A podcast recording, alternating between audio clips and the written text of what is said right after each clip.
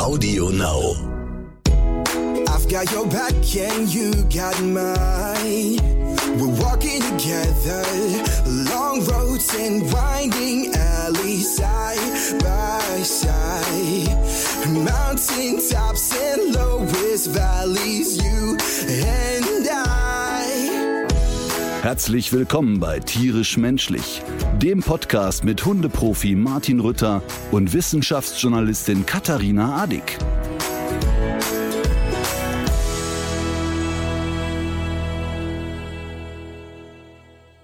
Du hast einen neuen Werbevertrag. Weil ich diese zauberhafte Bekleidung anhabe.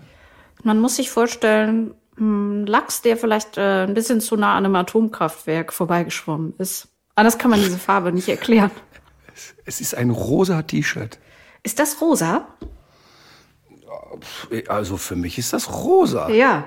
Und ähm, das passt sehr gut zu einer Getränkedose, die ich da gerade gesehen habe. Die darum wieder rot ist.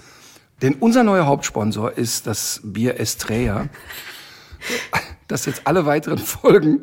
Äh, nein, also Spaß beiseite. Ich sitze auf Mallorca und äh, habe heute den ganzen Tag in der Sonne verbracht und habe dabei festgestellt, dass das T-Shirt, das ich trug, quasi, wie soll ich sagen, an mir festpappte. Ja.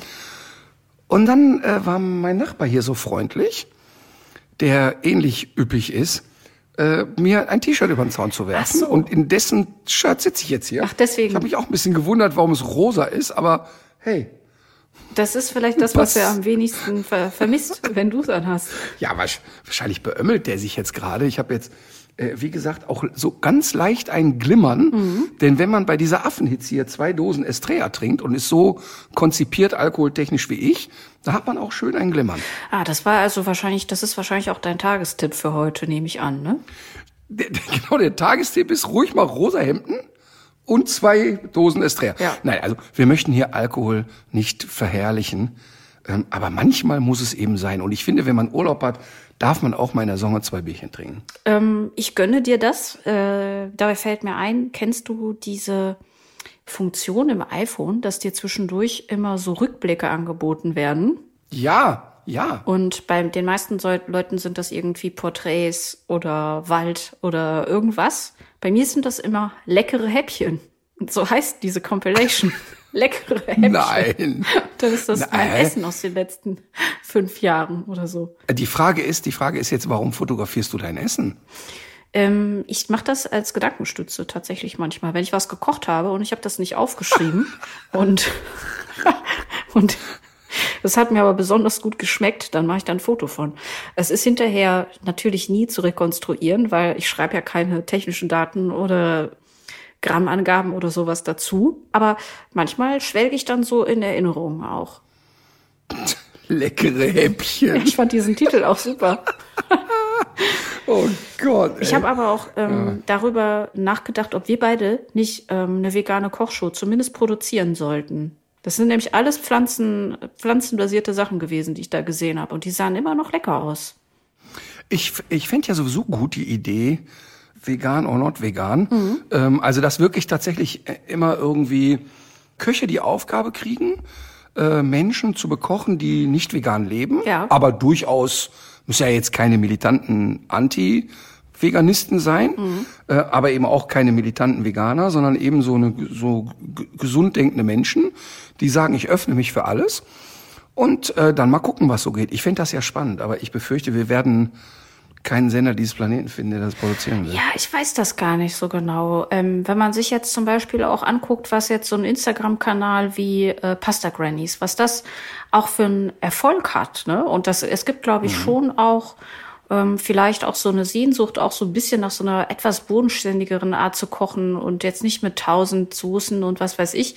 Und ich könnte mir zum Beispiel vorstellen, dass es ganz lustig wäre, so äh, gut bürgerliche Klassiker mal so ein bisschen anders zu interpretieren und dann zu vergleichen. Also Omas Königsberger Ja, Klopse, natürlich ungeschlagen, aber vielleicht hat dann doch auch so ein veganes Gericht äh, von jemandem, der das gut kann, da auch seine Berechtigung und vielleicht gewinnt das manchmal sogar. Ich glaube tatsächlich, online kann das funktionieren. Ich glaube, dass aber Fernsehsender sehr schnell sagen werden, ja, aber wo ist denn da die zweite Ebene? kann denn da nicht jemand Da sind auch doch ohne dann Ende am Ende Ebenen drin. muss ich nackt ausziehen? Ja, aber das ist ja immer, also irgendwann werde ich ja ein Buch schreiben, das da heißen wird, äh, wo ist denn da die zweite Ebene? Denn das fragen dich immer Redakteure, die nicht kreativ sind. Die kommen immer sagen, ja, wo ist denn da die zweite Ebene? Ich glaube übrigens, guck mal, Henslers schnelle So eine Nummer. Lasagne, ganz viele Ebenen zum Beispiel. Richtig, richtig. Aber guck mal, Henslers schnelle Nummer, äh, ein total erfolgreiches Online-Konzept, hat er, glaube ich, in der Pandemie angefangen. Ja, das habe ich schon zu mal sagen, gesehen. Pass auf, wenig Zutaten, zack, zack, zack. Natürlich, also wenn Steffen dafür 15 Minuten braucht oder fünf, brauche ich dann natürlich eine Stunde 30. Ne? Mhm. Aber trotzdem zeigt er wenig Zutaten, schnell zubereitet, zacki, zacki, fluppi, funktioniert total, hat aufgrund dessen ein Kochbuch daraus gemacht, was, glaube ich, eines der erfolgreichsten seiner Kochbücher war. Dann haben wir ja viele vegane äh, Köche, der Philipp, den ich jetzt hier schon ein paar Mal erwähnt habe, der ja auch, äh, ich glaube, inzwischen 100.000 Follower da hat. Also ich glaube, online kann das gehen, im TV, glaube ich, ist es zu konservativ. Na gut, aber ich glaube trotzdem, dass man aus diesem Contest so gegen das gut bürgerliche und so so ein paar sympathische ältere Damen und Herren, die so in ihre vielleicht auch manchmal etwas schreddeligen Küchen einladen, dass das irgendwie was ist, was man gerne guckt. Ja, du hast das, du hast da recht und wir beide würden es gucken, aber ich habe nicht nur einmal von Fernsehmachern gehört, graue Haare wollen wir im Fernsehen nicht sehen. Ach so. Jetzt kommst du. Ja, vielleicht müsste man das so ein, man müsste das vielleicht so ein bisschen gegenüberstellen. Dann nehmen wir noch einen mit blauen Haaren dazu, weißt du? Ja, guck mal, bei mir ist bei mir ist da so die Übergangsphase jetzt. Ich äh, kriege ja immer mehr graue Haare. Ich glaube, wenn ich dann irgendwann komplett grau bin, bin, dann ist abgesägt. okay, ich dachte immer, alte Leute und Pflanzen, das wäre so das todsichere Ding im Fernsehen. Aber Ja, gut. bei Arte und dem WDR. Ich glaube, ich könnte auch bei der GfK arbeiten. Wenn die zeigen mir dann einfach immer so Sachen und wenn mir das gefällt, dann oh, ah, oh nee, dann nee, besser nicht Nicht weiter, nicht erfolgreich. weitermachen. Nee, also ich wäre da dabei und ich mag ja, ich mag ja sowieso so ruhiges Fernsehen. Mhm. Ne? Ähm, ich habe ja ähm, das ganze Fernsehthema hat ja bei mir im WDR angefangen und ich habe da wirklich echt eine schöne Zeit gehabt. Unterm Strich war mir dann die Struktur zu lahmarschig, aber trotzdem, ich gucke zum Beispiel sehr gerne äh, regionale Programme, äh, WDR, MDR und so. Und wo dann so Berichte sind über die schnellsten Pilze Deutschlands und die langweiligsten Bahnstrecken der Welt und all so ein Zeug. Und ich gucke das wahnsinnig gern. Es gibt eine Senderei im WDR, die hieß früher Wunderschönes NRW und jetzt heißt das Wunderschönes und dann zeigen die alles. Die heißt Mallorca, egal. Die hatten neulich eine äh, wohl auch sehr schöne Doku über irgendein skandinavisches Land, ich glaube über Norwegen. Ja. Und die wurde hoch gelobt. ist, ist tatsächlich früher, ich weiß nicht, ob sie das noch macht, es, es wechseln sich die Moderatoren ja jetzt ab. Und ich glaube, ganz früher war das Tamina Kallert. Die war das jetzt auch und, wieder. Ja, und unabhängig davon, dass ich wirklich immer so leicht verliebt in Tamina Kallert war, bis ich sie einmal auf dem Rastplatz gesehen habe, dann nicht mehr. Aber damals war ich sonst immer sehr verliebt in sie. Und ich fand das immer sehr schön. Und ich mag diese, diese Entschleunigung dieser Sendung. Und das ist alles immer sehr langsam gedreht, jede Einstellung sehr gemütlich, da passiert auch nichts Spektakuläres. Aber ich mag so diese, Ja, diese langsame ne? Erzählgeschwindigkeit. Ja, ja, aber nein, aber diese, diese langsame Erzählgeschwindigkeit, das ist das, warum ich so, ich, ich bin so froh, dass sich das Thema Podcast etabliert hat. Denn früher in Radiosendungen, wenn lange gesprochen wurde oder auch heute in Fernsehsendungen, ich mag das, wenn man auch Dinge mal stehen lässt. Und heute ist es ja so, dass die meisten Fernsehmacher sagen, so alle zwölf Sekunden Schnitt und äh, wir müssen auch zehnmal wiederholen, damit in der, im Werbebreak jemand rein und raus kann. Finde ich Horror. Ich finde dieses auch mal stehen lassen, so wie bei Wunderschön und Tamina Kallert fand ich eigentlich immer toll. Ja, dann kann ich dir auch äh, nur noch mal das Schweizer Fernsehen ans Herz legen, weil die wirklich eine andere, ein anderes Erzähltempo haben und auch ein sehr schönes, finde ich. Also wenn man so Ist es, Bitte? ist es schon rassistisch jetzt, weil du damit sagen willst, dass der Schweizer ja immer langsam ist? die nehmen sich einfach mehr Zeit.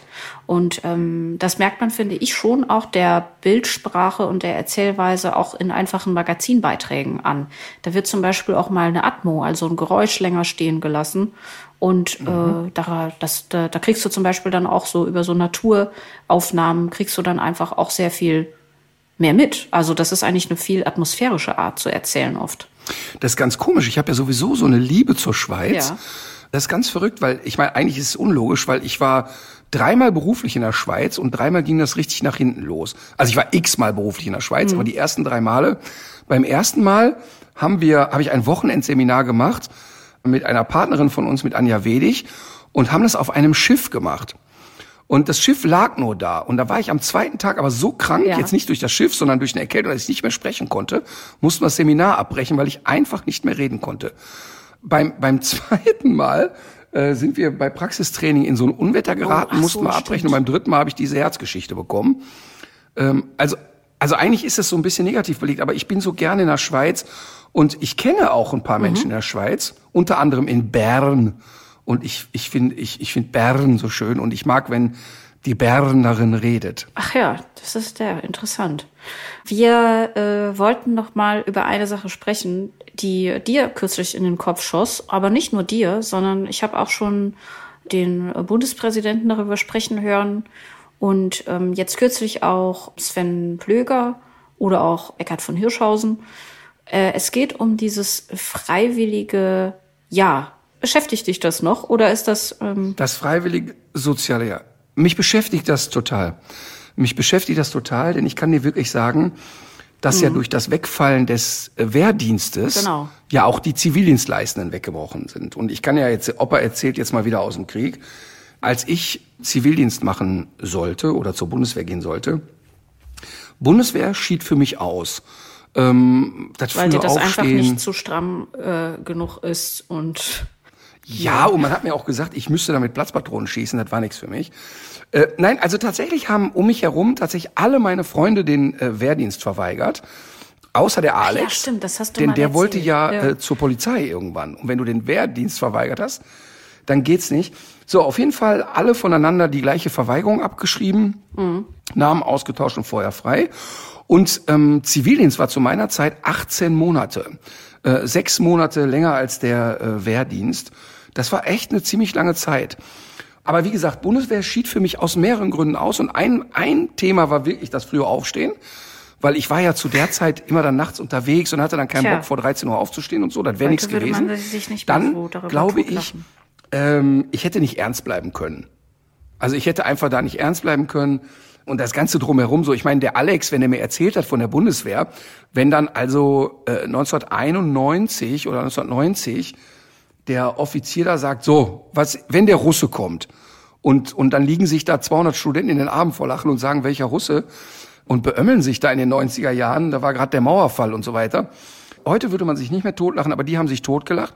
Für mich wäre das alles nichts gewesen. So, also lange Rede, kurzer Sinn, Zivildienst gemacht. Dann war ich bei der Bürgerhilfe Duisburg und dort bin ich zu älteren Menschen nach Hause gefahren und habe die dort betreut im Sinne von ähm, Wohnung putzen, Staubsaugen, Lebensmittel einkaufen, so sozusagen Altersdinge, zu denen die nicht mehr in der Lage waren, aber auch nicht pflegebedürftig waren. Und zu Anfang hat mich das wirklich gegruselt, weil ich gedacht habe, ey, man stiehlt mir jetzt hier anderthalb Lebensjahre. Unterm Strich war es damals gut bezahlt. Ich glaube, wir haben das Doppelte von dem Sold der Soldaten bekommen. Ja. Die Wohnung wurde noch mit bezuschusst, aber trotzdem war das irgendwie so, habe ich keinen Bock. Und mit jeder Woche, wo ich länger da war, entwickelte ich plötzlich mehr das Gefühl von, das ist nicht verschwendete Lebenszeit. Ich hatte auch wirklich Arschlöcher gehabt, die ich betreut habe, aber auch sehr nette Menschen kennengelernt und über mich auch viel gelernt. Und in der Rückschau kann ich wirklich sagen, dass der große Charme am Zivildienst war. Du bist ja, wenn du aus der Schule kommst, erstmal völlig lost. Du weißt ja gar nicht, wie geht's denn jetzt weiter? Also wenn du jetzt nicht wirklich, deine Eltern sind Juristen und du studierst auch Jura, deine Eltern sind Mediziner, du gehst auch Medizin studieren, bist du ja erstmal so, was mache ich denn jetzt? Oder was weiß ich, dein Vater war immer Maurer, dein Opa, jetzt wirst du auch Maurer. Das gab's bei mir aber so alles nicht. Ich wusste, hätte eh nicht gewusst, was ich machen soll. Und das Tolle am Zivildienst war im Nachhinein, dass dir jemand so eine gewisse Struktur vorgibt. Plus, es ist ja etwas sehr Sinnvolles für Menschen geschehen. Und ich würde wirklich einführen, dass alle Menschen, egal welchen Geschlechtes, ein Jahr lang nach der Schulzeit in soziale Projekte gehen. Die sollen die sich dann auch gerne selber aussuchen, ob einer sagt, ich gehe zum NABU oder in ein Altenheim oder auf einen Kinderspielplatz und helfe dort oder was auch immer. Aber ich glaube, dass das so gut wäre für die Entwicklung der Menschen. Plus, es ist ja auch gesellschaftlich ganz wichtig, denn die vielen Zivildienststellen, die weggebrochen sind, sind natürlich für die Pflegeeinrichtungen eine absolute Katastrophe. Und ich glaube eben, dass es eine sehr positive Entwicklung für die Menschen ist, die es dann betrifft. Also ich glaube, dass es sehr viele Vorteile hätte und ich bin aber trotzdem nicht ganz überzeugt von dem Konzept, weil ich finde, dass man so dieser Generation, die jetzt gerade Abitur macht oder ähm, auch ihr, einen anderen Schulabschluss ähm, jetzt gerade gemacht hat, dass man der sowieso sehr viel zumutet. Und dass für die die Zukunft und auch die eigene Freiheit sehr, sehr eingeschränkt sein wird. Die kommen irgendwie in eine Welt, in der sie sich nicht mehr so bewegen können, wie wir das noch konnten. Und Zum mir Beispiel? kommt es, ja, also zum Beispiel, da gibt's jetzt ja auch dieses Bundesverfassungsgerichtsurteil, die das CO2-Budget, was die noch haben, egal ob es jetzt wirtschaftliche oder persönliche Dinge sind in ihrem Leben, das schränkt in ihrer Freiheit ja dermaßen ein. Und das ist ja doch. Kannst du das mal genauer erklären? Also ähm, die Untätigkeit der Bundesregierung in puncto CO2-Reduktion ist etwas, worüber man sich einerseits ökologisch aufregen kann. Das ist aber auch etwas, was die Freiheitsrechte dieser jungen Generation betrifft. Denn die werden in einer Welt aufwachsen, wo sie das, was wir uns jetzt heute einfach noch so rausnehmen, was unsere Art zu wirtschaften, unseren Konsum und viele andere Ausprägungen der persönlichen Freiheit betrifft, wo sie das nicht mehr so ausüben dürfen. Und deswegen, das war jetzt Das heißt, ganz das heißt, die These ist, dass heute oder von mir aus in zehn Jahren ein Mensch, der gerade aus der Schule kommt, weniger reisen darf. Nicht nur Oder das, ja, zum Beispiel. Aber es sind eben auch, das sind eben auch Dinge, die, die ganz, das ganze Wirtschaftssystem eben auch betreffen. Und die haben in insgesamt ein viel kleineres CO2-Budget. Das macht sich ja bei allen möglichen Dingen bemerkbar. Deswegen dieses, äh, dieses Urteil vom Bundesverfassungsgericht, das war, ich weiß gar nicht, ist jetzt zwei Jahre alt oder ein Jahr, ich weiß es nicht mehr. Das war deswegen auch so, so wegweisend, weil Bislang nehmen ja das Wort Freiheit immer nur so Menschen in den Mund, die weiterhin über die Autobahn brettern wollen und so weiter. Und da wurde das erste Mal festgestellt, dass es ja die Freiheit der nächsten Generation ganz krass beschränkt, wenn wir jetzt nicht alles in die Wege leiten, also die sich eben auch noch so ausleben dürfen, wie wir es wie wir es durften. Und ich finde das deswegen schwierig, das alleine dieser Generation so aufs Auge zu drücken. Auf der einen Seite ist es das. Aber andererseits sehe ich natürlich auch die Vorteile und da fand ich interessant, was, äh, was der Eckart von Hirschhausen, das hört sich jetzt irgendwie so hochtrabend an, aber äh, Eckart redet ja sehr viel mit Menschen, die tatsächlich in der Pflege arbeiten. Und ähm, das, der bekommt das wirklich sehr unmittelbar mit und ist da ist immer auch irgendwie so an Leuten interessiert. Also das, äh, das finde ich Mhm, auch äh, ich. ganz gut an dem, dass dass der so ein ehrliches Interesse an den Menschen hat, die in der Pflege arbeiten und den trifft das einfach auch, wie die Zustände da sind. Der sagt aber eben auch, dass er das schon oft erlebt hat, dass Menschen über den Zivildienst überhaupt erst die Erfahrung machen, dass Pflege was für sie ist, dass denen das Spaß macht und dass die sich das vorher so abstrakt niemals hätten vorstellen können. Und da geht es also nicht nur um die Leute, die dort die Arbeit machen, sondern es geht um die, also die dort eben als Arbeitskräfte dienen äh, in dieser Zeit, sondern die darüber hinaus dann eben da vielleicht auch kleben bleiben, weil sie es schön finden, weil sie merken, dass das irgendwie ihre Berufung ist mit Leuten. Und die, die fehlen natürlich jetzt. Und da finde ich es aber auch krass, dass das ganze System ja auch auf diese Menschen eben angewiesen ist und dass das vielleicht auch verhindert, dass da mehr Personal eingestellt wird. Und ähm, möglicherweise ist es da auch so, diese Geschichten kenne ich schon auch von Jungs, die damals hätten eingezogen werden sollen, die dann Zivi gemacht haben, dass die mitunter auch einfach total überfordert waren. Dass sie dann plötzlich in einer Psychiatrie, in einer geschlossenen Abteilung, ähm, den Nachtdienst gemacht haben, weil halt kein anderer da war. Und das, was man da zum Teil eben auch verpacken muss, einerseits, und gleichzeitig aber auch die Verantwortung, die man dann plötzlich trägt, das hörte sich schon auch ganz schön abenteuerlich an. Aber zwei Dinge gehen mir jetzt gerade durch den Kopf. Inzwischen wird mir unsere Beziehung unheimlich. Unser beide, Ja, unser beider Beziehung unheimlich, denn ähm, wir sprechen ja die Themen nicht vorher ab. Und wir machen jetzt für mich einen völlig unerwarteten Schlenker in Richtung Pflege und Zivildienst. Ne? ja. Hab das mal im Kopf. Äh, Das ist so abstrus, weil nachher mein Tipp des Tages kommt. Aha. Es ist wirklich, also wenn ich ein Hauch esoterisch wäre, äh, würde ich jetzt ein bisschen Angst kriegen. Ja. Äh, Also hab mal im Kopf, Du jetzt heute auch gar nicht den, äh, den Quantenstein aus dem Martin Ritter Shop für 755 Euro. Aber ich habe die, äh, ich habe das Zeckenhalsband um aus Bernstein. ähm, aber pass auf, achte nachher mal auf meinen Tipp des Tages. Äh, Thema, wir haben gerade über Pflege gesprochen. Ähm, du sagst gerade, die Gefahr ist auch groß, dass da jemand mal überfordert ist. Ich kann jetzt nur aus der Zeit reden, bei mir ist das 30 Jahre her, da durfte man sich aktiv bewerben. Und da äh, wirklich hattest du aus meiner Sicht genügend Möglichkeiten, genügend Zeit, auch das zu finden, wonach dir ist. Also mhm. ein Freund von mir hat in einem Altenheim gearbeitet und hat das wirklich geliebt. Ich habe den zwei Tage besucht, ich hätte es nicht aushalten können. Für mich war diese mobile dieser mobile Einsatz, ich fahre jeden Morgen zu verschiedenen Leuten, dann bin ich auch nicht mit denen eingesperrt im klassischen Sinne, ich gehe für die einkaufen, ich bin wieder da, ich erzähle ein bisschen mit denen. Das hat mir total gepasst und die Leute beim Zivildienst, die haben mich wirklich geliebt. Also ich hatte zu denen und ich hatte, das ist wirklich Wahnsinn, wie mein erster Tag war. Ich weiß nicht, ob haben wir hier schon mal darüber gesprochen. Ähm, du hast schon immer mal wieder was vom Zivildienst erzählt, aber ich weiß nicht, ob wir über den ersten Tag gesprochen haben. Der erste Tag, der erste Mensch, zu dem ich kam, ich kam rein, es war ein älterer, also es war ja im Ruhrpott in Duisburg-Rheinhausen. Ich kam rein und äh, das war jemand, der nicht mehr selber aufmachen konnte. Ich hatte also den Haustürschlüssel. Und dann äh, klopfst du halt vorher, dann sagt er, komm rein, dann schließt er auf. Das Erste, was der sagt, na Schwuchtel, setz dich hier hinten hin. Äh, wie jetzt? Ja, wenn du nicht schwul wärst, wärst du doch beim Bund. Also, ne, wir reden von vor 30 Jahren Ruhrpott. Mhm. Und du denkst direkt, Alter, bist du bescheuert? Also das Erste, was du denkst, ist immer, putz mal deine Sachen alleine, Penner. Und der zweite, äh, also von dort bin ich dann nach zwei Stunden zum nächsten gefahren. Es war eine Frau und die empfing mich mit den Worten, bist du Pole?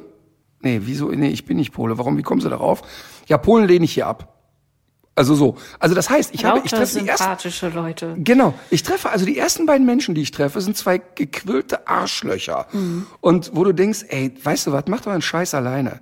Und dann bin ich aber immer wieder dahin gefahren und habe festgestellt, dass das wirklich sehr traurige Menschen sind und sehr Menschen und Menschen sind, man kann das nicht schönreden, auf keinen Fall, was sie da von sich gegeben haben, aber trotzdem deren Lebensgeschichte erklärte mir dann irgendwie einiges.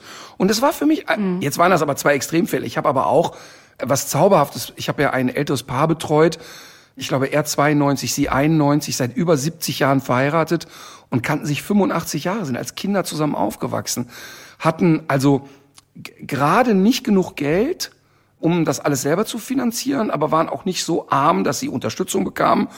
Und sie war etwas gehbehindert und er ging dann mit seinen 90 immer noch zum Sperrmüll und hat dann aus einem alten Bürostuhl und zwei abgesägten Skistöcken für sie so einen Rollstuhl gebaut. Äh, äh Werde ich nie, nie, nie, nie, nie, nie vergessen. Heinrich, er Heinrich, er hat mir immer nach der Stunde, und die hatten echt kein Geld, eine Mark zugesteckt. Mhm. Und hat immer gesagt, aber nix der Erna sagen. Und sie kam immer, hat mir eine Tafel Nussschokolade geschenkt und gesagt, nix dem Heinrich verraten. Und das war so schön. Und, und dann war, kam es auch so, wie es kommen musste.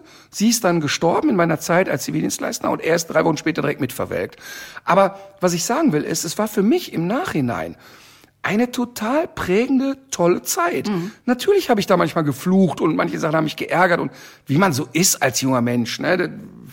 Nach der Schule, du willst deine Freiheit haben. Aber dieses, man ist dann überfordert. Ich glaube, das ist dann eher die Ausnahme. Ich glaube, dass man da reinwächst und dass man äh, daran wächst einfach. Und ich glaube, mit Zivildienst oder mit sozialem Jahr ist ja auch nicht nur das gemeint.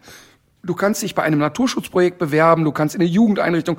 Ein Freund von mir hat in so einem Jugendheim mit äh, den Kids dann abends irgendwie äh, Sachen gemacht und so. Also, also letztlich glaube ich total an dieses Konzept, weil ich glaube, es ist eine Win-Win-Situation. Ich glaube, dass der junge Mensch eine Struktur hat, in der er sich gut bewegen kann, etwas total Vernünftiges für die Gesellschaft tut. Denn wir sind eh in einer Gesellschaft, wo die Alten und Schwachen irgendwie überhaupt keine Relevanz haben. Und ich glaube schon, dass es gesellschaftlich total wichtig ist. Und ich glaube eben auch, dass in der Nachbetrachtung jeder sagen wird, ey, meine Zeit als Zivi war eine wirklich gute Zeit.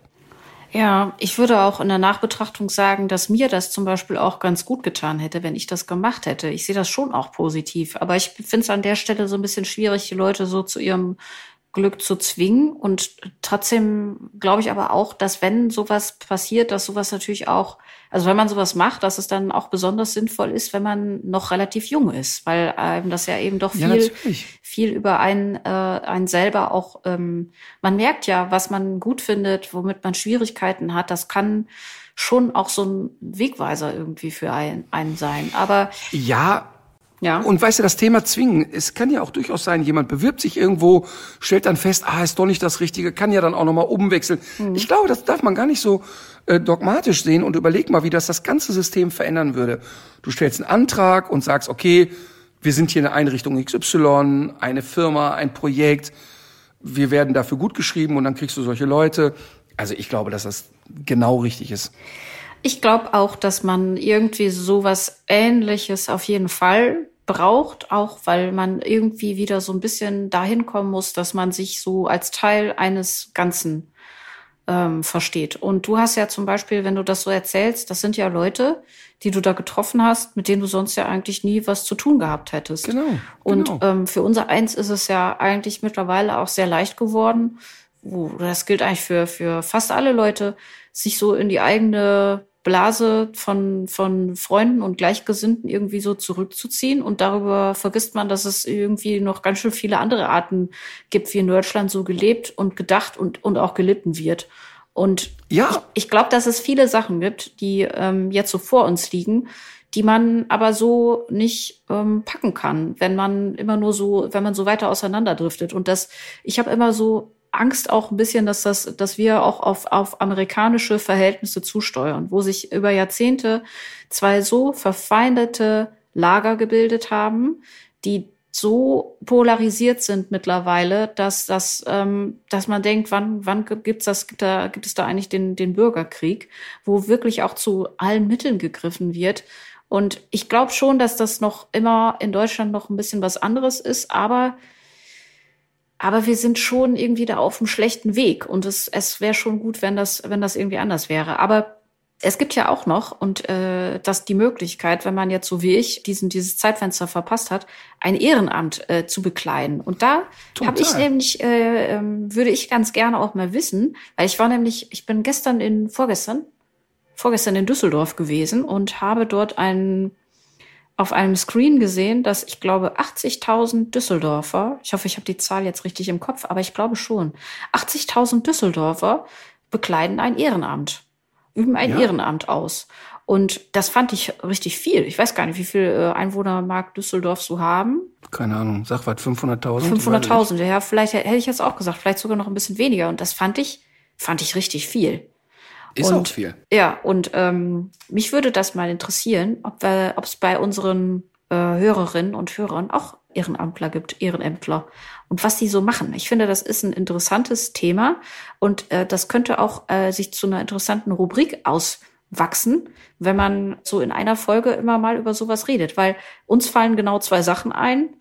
Also mir fällt Trauerhilfe ein und was fällt einem da noch ein als, als Ehrenamt, was man so alles Na, machen kann?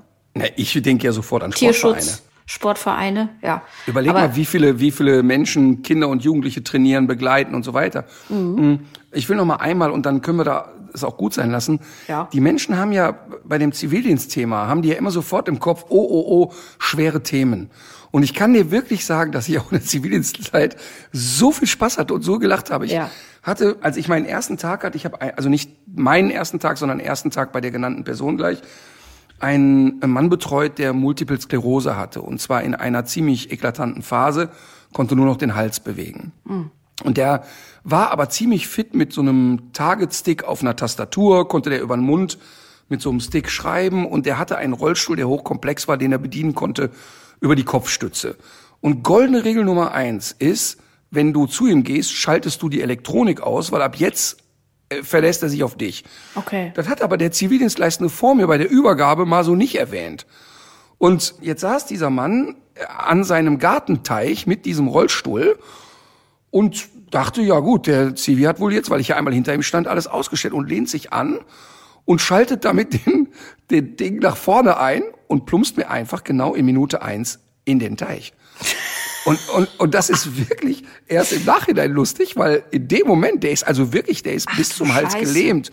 Der ist also genau kopfüber nach vorne in den Teich gekippt. Und jetzt war das ein Teich, der nur ein ganz flaches Wasser hatte vorne.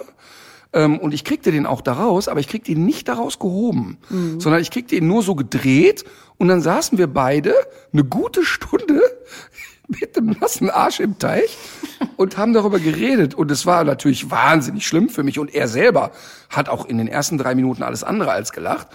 Aber da musst du dir vorstellen, kommt seine Frau nach Hause und wir beide sitzen da aber wirklich bis zum Hals nass und beömmeln uns inzwischen.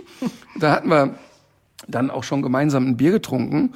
und uns wieder, also ich mich dann wieder, in, weil ich kriegte ihn nicht raus. Ich, ich schaffte es einfach körperlich nicht, ihn da rauszukriegen. Ja. Ähm, also er ist drin geblieben und dann habe ich zwischendurch habe ich uns ein Bier geholt, dann haben wir da gesessen und ein Bierchen getrunken. Ach, er saß im Teich. es, er saß im Teich. Also wir saßen beide, du musst dir vorstellen, es war so ein Teich, der so flach nach unten ging. Tja. Und das heißt, der, der ist also mit der, Rollstuhl macht einen Hops nach vorne und dann ist er gegen die Kante und ist wirklich wie im Comic nach vorne geknallt. Also mit dem Gesicht zuerst in den Ja, Teich. ja. Und da habe ich den schnell, ich kriegte den gedreht und gesetzt, aber ich kriegte ihn wirklich nicht alleine da rausgehoben in den Rollstuhl zurück. Ging nicht. Oh Mann. Ja, aber dann saß er da und ich saß dann irgendwann daneben platternass und haben ein Bier getrunken und auf seine Frau gewartet. Und das ist natürlich total skurril. Und im Nachhinein haben wir beide, ich habe gut ein Jahr ihn betreut, natürlich ganz oft darüber gelacht. Noch am selben Tag habe ich ihn unter einen Schreibtisch geschoben und habe aber auf seine Hände nicht geachtet. Und seine Hände waren zwischen Rollstuhl und Schreibtisch richtig eingeklemmt. Und das haben wir beide erst nach ein paar Minuten gemerkt. und ähm, weißt du, und das sind natürlich alles skurrile Geschichten im Nachhinein. Und ich habe jetzt vor drei Tagen war ich mit der Marlene im Weidencenter, das ist ein Einkaufszentrum in Köln. Und da ist vor unseren Augen eine ältere Dame mit dem Rollator gestürzt. Und der ist, die war so gebeugt nach vorne und ist der Rollator abgerauscht nach vorne und sie ist wirklich einfach platsch der Länge nach hingefallen. Und ich hatte sofort Angst, dass die aufs Gesicht geknallt ist und dann sind Marlene und ich schnell dahin geflitzt und haben die aufgehoben. Und die hatte aber keinen Kratzer am Kopf, die hat wie auch immer nicht mit dem Gesicht aufgeprallt. Und dann haben wir die hochgehoben und die ist vorher in, original in Zeitlupe gelaufen, ne? in Zeitlupe. Und dann haben wir die hochgehoben und dann hat sie gelacht und gesagt, Mist, jetzt habe ich einen Bus verpasst. Und dann haben Marlene und ich auch gelacht und gesagt, ja, wie Bus verpasst? Und da sagt sie, das ist mir schon zweimal jetzt passiert. Und jetzt, Achtung, immer wenn ich renne, dann neige ich dazu zu stürzen. Und es war wirklich ein Moment, der sehr typisch, fand ich, Zivildienst war. Wir haben die dann hingestellt, dann haben wir uns mit der auf ein Bänkchen gesetzt und der mal ein Wasser gebracht, weil die war dann auch natürlich sehr zittrig und sehr erschrocken und haben gefragt, ob wir was Futtern organisieren sollen. So haben mit der so ein paar Minuten geplaudert und es waren totale schöne Minuten einfach. Also auch, wir haben mit der total, die war natürlich auch lustig, da war so echte Kölsche Oma, aber das sind eigentlich die Dinge, die mir auch viele Kranken- und Altenpfleger beschreiben. Ja, es sind anstrengende Berufe, es sind kräftezehrende Berufe und gerade bei dem Pflegenotstand, den wir da gerade haben, dass sich dadurch die Pandemie keine Sekunde verbessert hat, ist das ein harter Beruf. Aber trotzdem hat der wirklich unglaublich schöne Seiten auch. Ja. Ich glaube das auch. Und ich glaube aber trotzdem, dass man vielleicht doch die Sache so ein bisschen noch auch ausweiten sollte und dass man deswegen auch ein bisschen mehr über so Ehrenämter vielleicht doch sprechen könnte, weil äh, wenn man sich überlegt, man hat 80 Millionen Deutsche und ähm, die wenigsten davon sind 18 Jahre alt oder 16 und machen gerade haben gerade einen Schulabschluss. Da ist irgendwie auch sehr viel Potenzial, was einem vielleicht auch im älteren Semester so oder im mittleren Alter ähm, noch mal so, weiß nicht, neue Horizonte erschließen kann und auch anderen vielleicht eben helfen kann. Und äh, deswegen finde ich das so spannend. Und ich kam eben drauf, weil ich, weil ich gedacht habe, ach krass, wie viele Leute machen das. Ich kenne irgendwie, ich glaube, ich kenne nur eine Person, die, nee, zwei, ich kenne zwei, die auch so, ein- so ein Ehrenamt bekleiden. Und das finde ich total spannend. Und damit verbunden, wir haben schon mal einmal kurz drüber gesprochen. Es gab, ich weiß gar nicht mehr, bei welchem Unternehmen das so war, aber du kannst zum Beispiel auch als Arbeitgeber, das ist ja nur mal so eine, ist ja nur eine Option, nochmal an, an zusätzliche freie Tage denken, die du mit der Auflage verbindest, dass die Leute dann äh, eben sowas machen für die Allgemeinheit. Also das äh, finde ich ist, das, es gibt noch so viele Optionen in der Gesellschaft, auch für Leute, die schon ein bisschen älter sind, die da irgendwie noch nicht ausgeschöpft sind und die vielleicht dabei helfen könnten, dass so ein paar Sachen vielleicht auch ein bisschen enger wieder zusammenwachsen. Das möchte ich jetzt gerne mal hier aktiv anbieten. Ich fänd gut, wenn Hörerinnen und Hörer uns schreiben, die ein Ehrenamt bekleiden und mal erzählen, was sie da so machen. Schreibt uns eine Mail, schickt uns eine Sprachnachricht, was auch immer. Plus, ich finde das eigentlich eine gute Anregung, die du jetzt gesagt hast. Eigentlich möchte ich gerne mal mit allen Minas einen Tag für einen guten Zweck irgendwas machen was auch immer. Ich habe jetzt, es gibt ja diese Aktionen, den Rhein säubern, whatever. Und ihr Hörerinnen und Hörer, ihr könnt Vorschläge machen. Wo sollen wir mit den Minas einrücken, mit den Büromitarbeitern, mit den, mit den Leuten, die bei der TV arbeiten, bei der Entertainment, bei der Training. Also wir kommen. Wir werden können- zwischen 60 und 70 Personen sein. Ihr könnt mein Boot streichen, würde Gunter Gabriel jetzt sagen, aber äh, Gott hab ihn selig. sehr, Finde ich sehr, super. lust, sehr lustiger Moment. Als ich bei das letzte Mal bei Grill den Hensler gekocht habe, war Defi Steves ja auch da. Mhm. Und dann fragt Laura von Torra immer, ja, und für welchen guten Zweck spendet ihr? Und fragt den Defi und Defi sagt, ja, ich habe da so ein Herzensprojekt, da spende ich immer mein Geld an Ärzte ohne Yachten.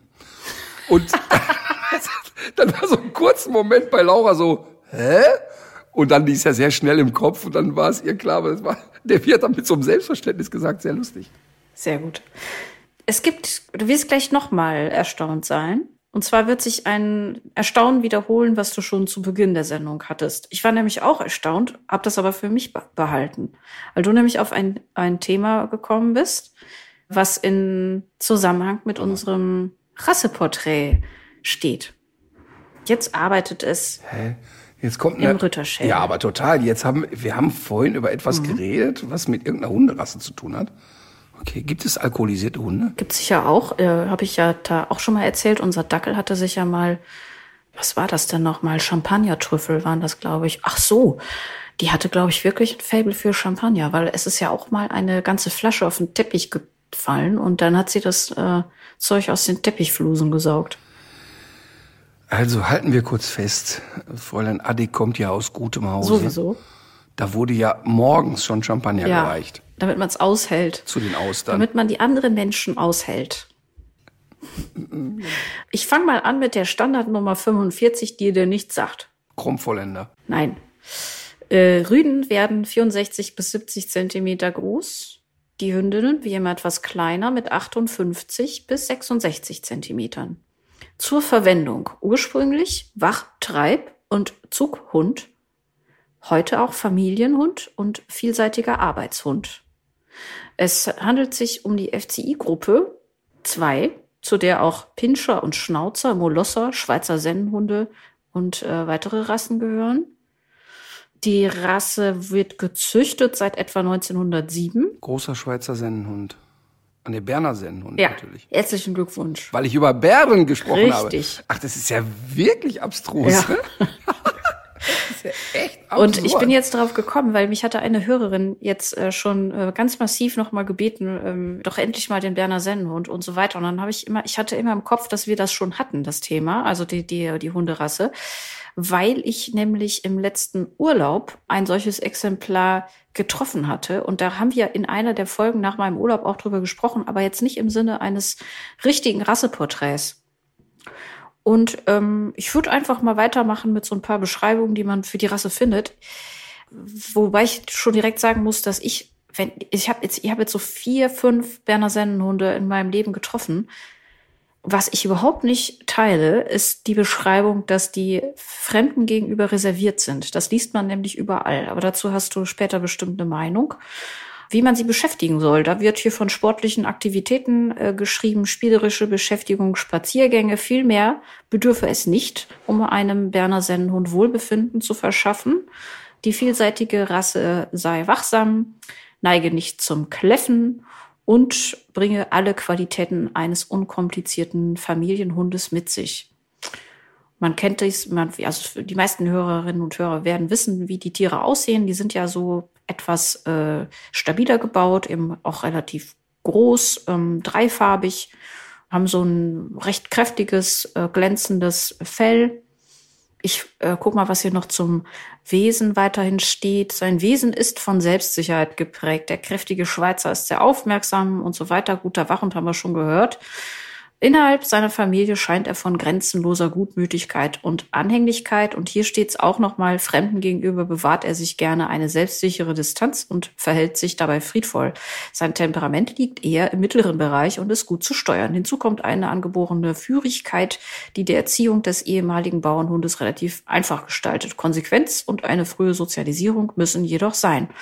Eine Ausbildung zum Begleithund ist sinnvoll, aber auch Breitensport und Fährtenarbeit sind ganz nach Geschmack des treuen Vierbeiners. Mit Wagenziehen bereitet man dem traditionellen Zughund übrigens eine besondere Freude. Das lange Haarkleid ist recht pflegeintensiv. Mehrmals pro Woche sollten Bürste und Kamm zum Einsatz kommen. Jetzt muss ich doch tatsächlich noch mal eben gucken, aber ich glaube, zum Thema Gesundheit gibt es beim Berner Sennehund gar nicht, gar nicht mal so viel. ah, doch, da sind, da sind bestimmte Krebserkrankungen und Tumore. Und was mich noch interessieren würde, wenn man so historische Auf, äh, Abbildungen vom Berner Sennenhund sieht, dann hat das auf mich den Eindruck, dass der eigentlich noch ein bisschen auch wiederum schlanker beziehungsweise hochbeiniger war. Also ich, die Berner Sennenhunde, die ich jetzt vor Augen habe, ähm, die ich so selber getroffen habe, ich fand immer, dass die sich oft so von einem Bein aufs andere fallen lassen. Und ähm, jetzt kommst du. Ich sag dazu nichts. Wie jetzt? Er, erstmal kaufe ich mir selber einen Berner Sennhund, sonst äußere ich mich dazu gar nicht mehr. Wieso das? Ich habe ich hab, ich hab gestern einen Aufruf gemacht für die Unvermittelbaren. Ja. Und habe dort einen Entlebucher Sennenhund namens Kalle. Äh, da habe ich um Hilfe gebeten. Der ist zehn Monate alt und er hat schon ein paar Menschen getackert. Mhm. Und habe da gesagt, also der ist zehn Monate alt und was der da macht, ist nicht ganz untypisch für den Entlebucher Sennenhund und habe so angekündigt, den kriegen wir hin. Da muss man halt nur ein paar Regeln beachten. Mhm. Und dann hat eine Frau bei Facebook gepostet, also Sie sollten jetzt mal ein Statement abgeben und sich selber mal die Rasse Entlebucher Sennhund, weil nur dann können Sie mitreden. Und dann habe ich gesagt, ja, das ist auch mein Wunsch. 2023 werde ich mir einen kaufen. Ich werde aber auch alle anderen über 300 registrierten Hunderassen kaufen, ähm, alle im Jahr 2023, damit ich mich zu Rassen mal äußern kann. Und dann wurde sie ein bisschen übertrieben pampig. Mhm. Aber ich kann das wirklich, also das ist so wieder die Facebook-Kultur. Also, wenn ich hier über Rassen spreche, dann kann ich über meine Erfahrungswerte reden. Und bei den meisten Rassen sind die Erfahrungswerte doch relativ breit gestreut. Mhm. Ne? Also wenn ich sage, ich habe keine Ahnung sieben Basenjus im Training gehabt, dann ist das keine echte Statistik. Ja. Ähm, aber ich glaube, dass es wenig Trainer in Deutschland gibt, die sieben Basenjis gesehen haben. Also und beim Berner Sennhund kann ich wirklich sagen, dass wir da gerade eine leider dramatische Entwicklung dieser Rasse erleben. Also zunächst mal, um auf deine Hochbeinigkeit zu kommen und die Schwerfälligkeit.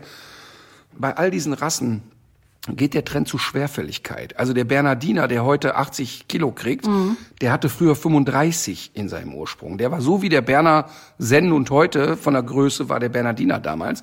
Und auch beim Berner Sennenhund geht gerade der Trend in zwei verschiedenen Linien. Entweder dieses Riesenschädel, Riesenbeine, unglaublich schwerfällig.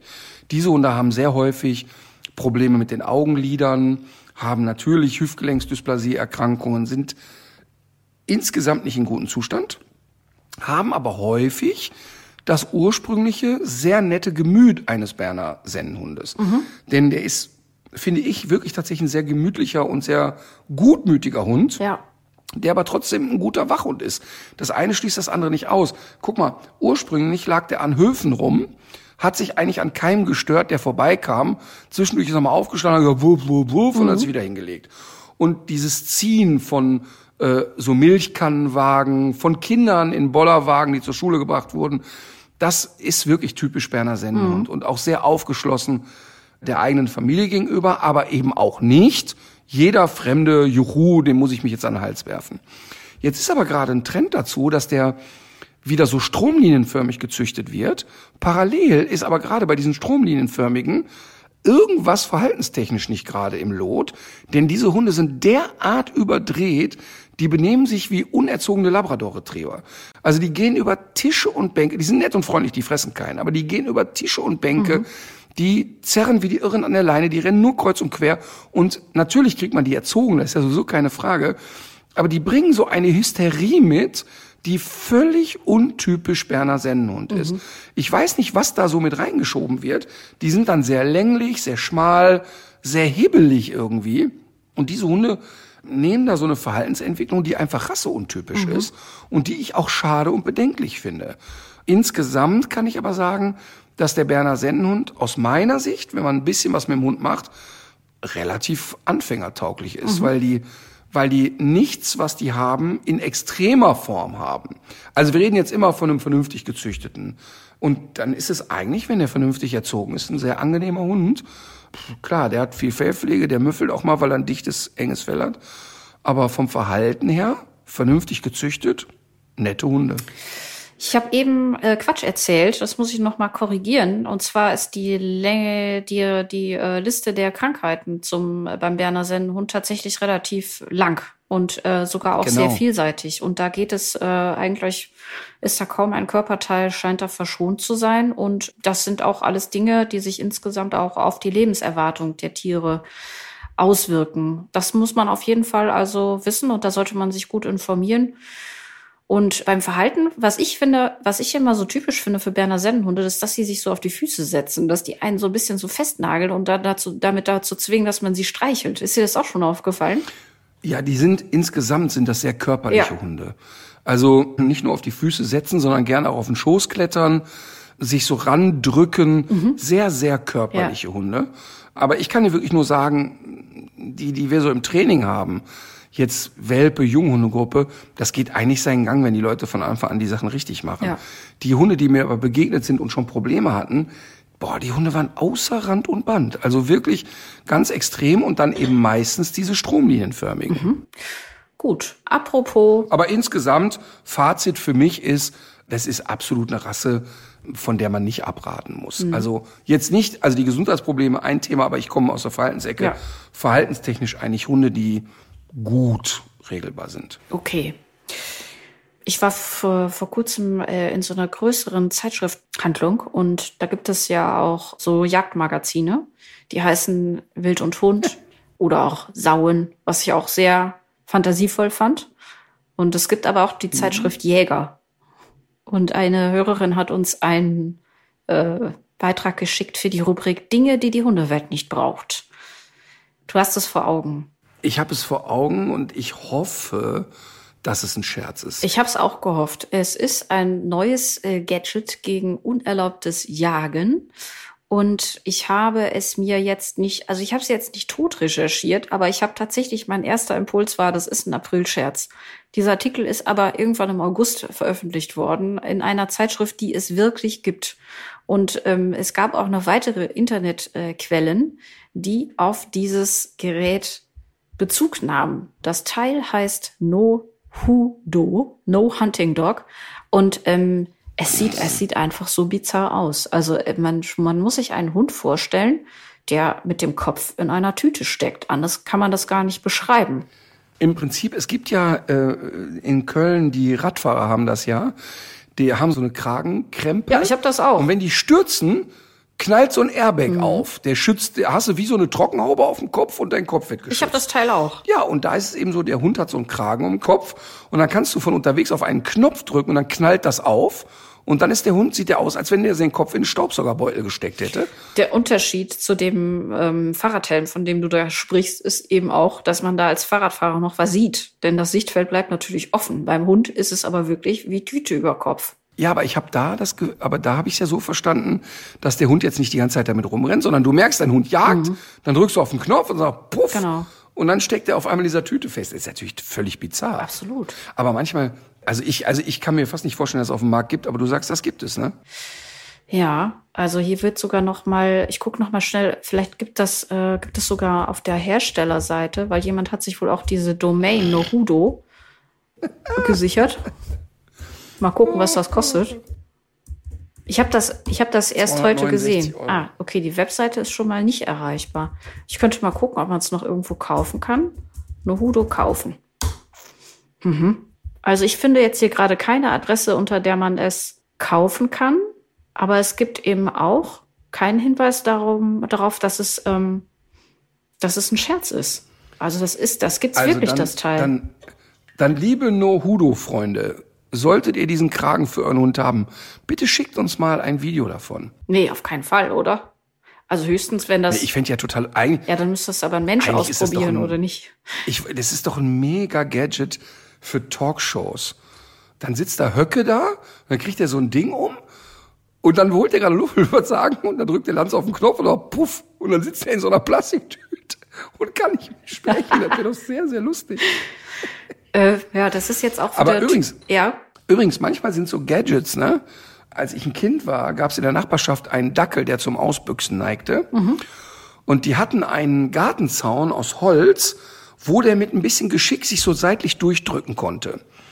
Und dann hat, werde ich nie vergessen, der Nachbar wirklich mal so auch rumgerechnet, wie teuer das wäre, diesen Zaun jetzt so zu schließen.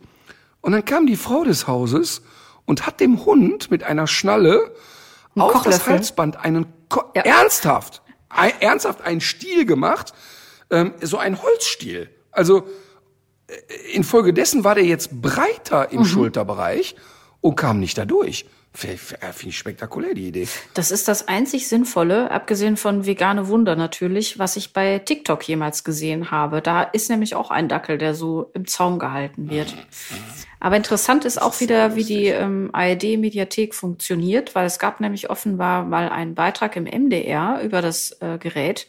Wenn du aber in der ARD-Mediathek das Wort No Hudo eingibst, dann wird dir ein, ein Video empfohlen. Und zwar trägt das den Titel Ficken gegen Feminismus. So. So funktioniert die da kann ARD-Mediathek. ich- äh, Wunderbar, aber äh, krass, dass das überhaupt nicht, dass es nicht gelöscht wird. Aber eins kann ich dir sagen, wenn du wirklich einen guten Film hast und du willst darauf bestehen, dass den keiner findet, dann muss der in die ARD-Mediathek. ja. Das ist Und wenn man, übrigens, das muss man echt mal sagen, ne? ARD und ZDF-Mediatheken, da sind so schöne Sachen zu finden. Wahnsinnig wertvolle Reportagen und, aber du musst dir echt, ähm, leider super versteckt. Super versteckt. die, die Suche nach einer solchen Reportage ist meistens länger als die Reportage selber. Ja. Ich habe noch äh, eine Hörerinnenfrage ausgebuddelt. Ähm, Ja. Und zwar, da geht's also vielleicht auch, kann man das vielleicht auch so ein bisschen, also so, so diese, diese Verhaltensweise von dem Berner Sennhund, von dem ich jetzt eben gesprochen habe, der sich da immer so auf den Fuß setzte. Ich hatte schon Mhm. das Gefühl, dass Sinn der Übung war, dass ich da bleibe, um den weiter zu streicheln. Und Glaube ich auch. und ähm, die Hörerin fragt, wie unterscheide ich eigentlich Stalking des Hundes sozusagen äh, von einfacher Zuneigung? Naja, ähm, sagen wir mal so, die Frage ist ja immer, oder der Satz ist ja immer, die Dosis macht das Gift. Also nur weil dir ein Hund in der Wohnung mal hinterherläuft, ist der, hat er ja nicht äh, irgendwie Kontrollvorstellungen. Ich meine, wir dürfen uns das Wort Kontrollwahn, was ich ja dann oft so flapsig da benutze, sowieso nicht so vorstellen, da- dass es jetzt wirklich ein Kontrollwahn auf menschlicher Ebene ist. Sehr häufig verfolgen die Hunde ihre Menschen, weil sie in sozialer Fürsorge sind, weil sie glauben, dieser Mensch benimmt sich den ganzen Tag wie ein kleines Kind, der kann ohne mich nicht klarkommen. Es kann aber auch starke Anhänglichkeit sein. Also wenn dir dein Hund den ganzen Tag und egal wo du hingehst, immer nachlatscht, du bist auf dem Klo, der sitzt daneben, du bist im Bad, der ist daneben, du bist im Bett, der ist daneben, egal was du machst, der sitzt daneben, dann ist es kein gesundes Verhalten. Das ist wirklich nie gut, weil es für alle Beteiligten Stress bedeutet.